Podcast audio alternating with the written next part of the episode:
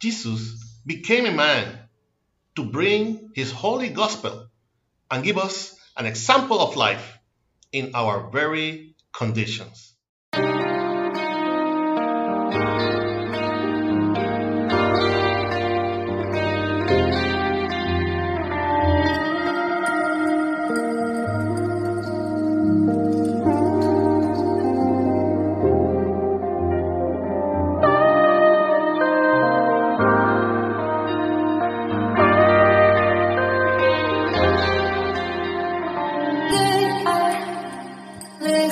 Good morning, and thank you all that see us on the YouTube channel or listen us in the podcast, TikTok, and other social networks.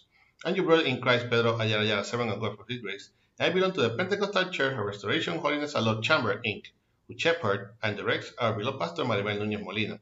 Our church is located at Calle Flamboyant 194, Puerto Indio, in Canóvanas, Puerto Rico, and this is the ministry that bears my name from the school to heaven, de la Escuela el Cielo. We'll be using the Holy Bible app that you can get free of charge on both the Android platform and the App Store. The verse of the day is in Philippians 2 7 through 8. Philippians 2 7 through 8. This is the International Standard Version and reads like this The powerful word of God is read in the name of the Father, the Son, and the Holy Spirit. Amen. Instead, pour it out in emptiness, a servants from the he possess a mortal man becoming. In human form, he chose to be and lived in all humility, death on a cross, obeying. Again, instead, put it out in emptiness. A servant's form did he possess, possess. A mortal man becoming. In human form, he chose to be and lived and lived in all humility, dead on a cross, obeying. Please, God, continue blessing your already blessed word. Humiliation and exaltation of Christ. There is a delight in service to God. There is a satisfaction in service to others. In fact, it is the second commandment left by Christ during his pilgrimage here on earth that we love our neighbor as ourselves.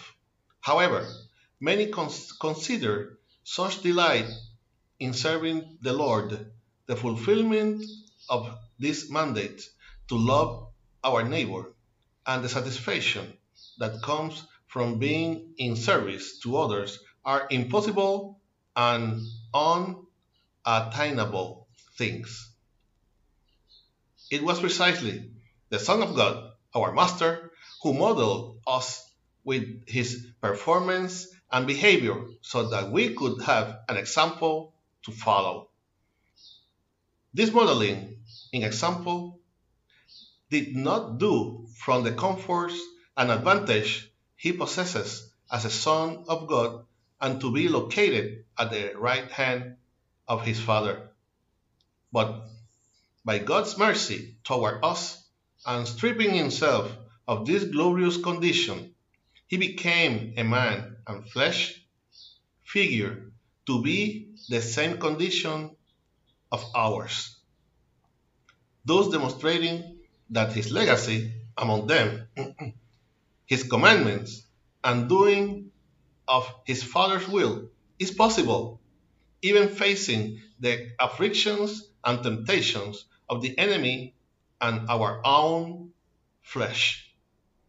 Let us recognize and exalt those who have been given a name above all kinds of name. Let us make Christ our role model, for he has the scriptures say in Philippians 4:13, all I can in Christ that strengthen me. Amen. I hope that this short exhortation will serve, will serve as a reflection and strength to your life in this morning that the Lord has made. For and to our email, ministerio de la escuela at gmail.com.